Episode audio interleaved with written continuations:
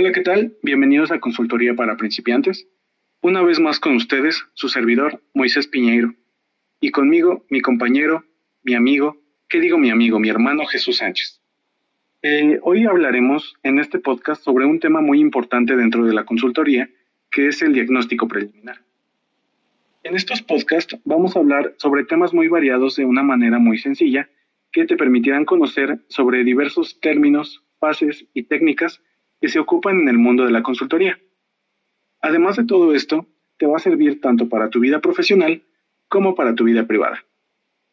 Como ya les mencionamos al principio, el día de hoy vamos a hablar sobre un tema muy interesante en el que muchos consultores o personas que quieren iniciar dentro de este mundo tienen o han tenido problemas. Y ese tema es el diagnóstico preliminar. Em, a simple vista no suena como algo muy difícil de comprender, pero si no tenemos bien definido lo que abarca esta fase, puede que nos metamos en grandes problemas. Pero no se preocupen, que para eso estamos nosotros y los vamos a ayudar a que no les pase lo que le pasó a Josefín.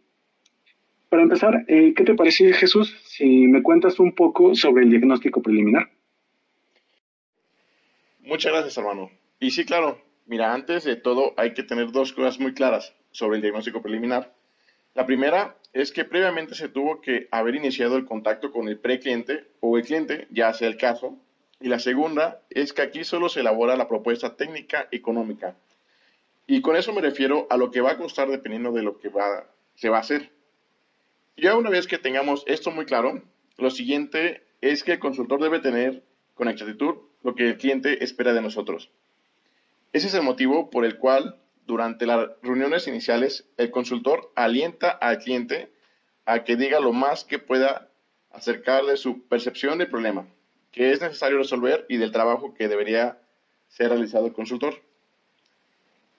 Aquí es donde se tiene que ser más curioso, ya que se debe recabar toda la información que consideremos pertinente para lograr nuestro objetivo. Sin embargo, nos podemos topar con la percepción que tiene nuestro cliente con respecto a su problema, no sea del todo correcta, ya que hay veces en las que creen que su problema principal es una cosa, pero en realidad es otra. O incluso llega a pasar que la información que nos dan es ni es suficiente ni extremadamente confiable, ya que hay que tomar en cuenta que en las empresas tienen información confidencial que no se le puede dar a cualquiera. Muchas gracias. Eh, creo que con eso eh, nos quedó más claro lo que se tiene que hacer en esta fase. Eh, nada más eh, me gustaría agregar un término que me parece muy importante, el cual es el sesgo cognitivo. Eh, ¿Alguna vez habías escuchado sobre esta palabra? No, la verdad, no sé mucho sobre eso, pero tengo entendido que es como si fuera un malentendido. Ah, ok. Sí, este, más o menos es por ahí. otra definición que un poquito ya más especializada podría ser que es la interpretación errónea sistemática de la información disponible que ejerce influencia en la manera de procesar los pensamientos, emitir juicios y tomar decisiones. O sea, eh, se podría decir que es que crees que tienes la información correcta, pero no es así. Y esto te lleva a tomar malas decisiones o al menos no tan acertadas. Gracias, Moy. Ahora que sabemos esto, debemos tener más cuidado con nuestros sesgos cognitivos, pues ya que pueden limitar el entendimiento y la propuesta para resolver los problemas entre los más comunes podrían ser una, la confusión de los síntomas con los problemas. Dos, ideas preconcebidas acerca de las causas de los problemas. Tres, ver solo desde un punto de vista técnico. Cuatro, ignorancia de cómo se percibe el problema en diversas partes de la organización. Cinco, un diagnóstico no cubre todo el problema. Y seis, la falta de aclaración del objetivo prioritario. Y sí, justamente, estos este, serían de los sesgos cognitivos que más nos podemos encontrar. Eh, por lo cual yo creo que de las soluciones que podríamos implementar eh, o que debemos de tomar en cuenta es de que debemos ir desde lo general a lo, a lo particular, ya que esto ayuda al consultor a limitar el estudio preliminar del diagnóstico asuntos de importancia capital para la organización cliente. Eh, también este, encontrar puntos de referencia para poder orientarse en cuanto a la evaluación preliminar rápida de los aspectos positivos, deficiencias, perspectivas del desarrollo y mejoras deseables.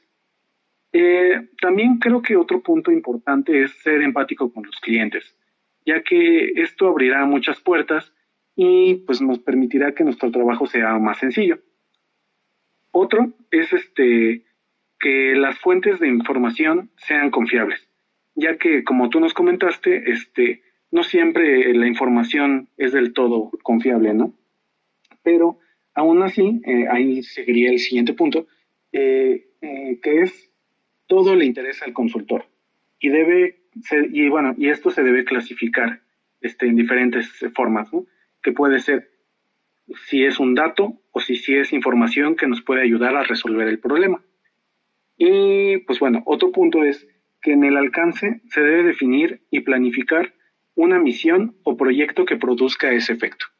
O sea que eh, en nuestra propuesta que vamos a dar, eh, sí estemos resolviendo el problema que, está, que tiene nuestro cliente.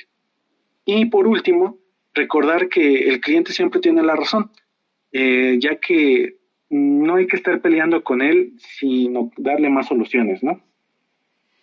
Sin duda. es información muy valiosa y es información que cura. Saludos a Lolita, pero sí nos puede ayudar con algunos clientes que pueden ser muy difíciles y eso nos ayuda a no estar tan verdes cuando tengamos que hablar con los clientes. Bueno, esta fue una tarde más de consultoría para principiantes y por aquí estaremos pasando más tips de consultoría. Esta vez fue todo, gracias por elegirnos y darte el tiempo de aprender algo nuevo. Nos vemos pronto en ese podcast. Adiós. Adiós.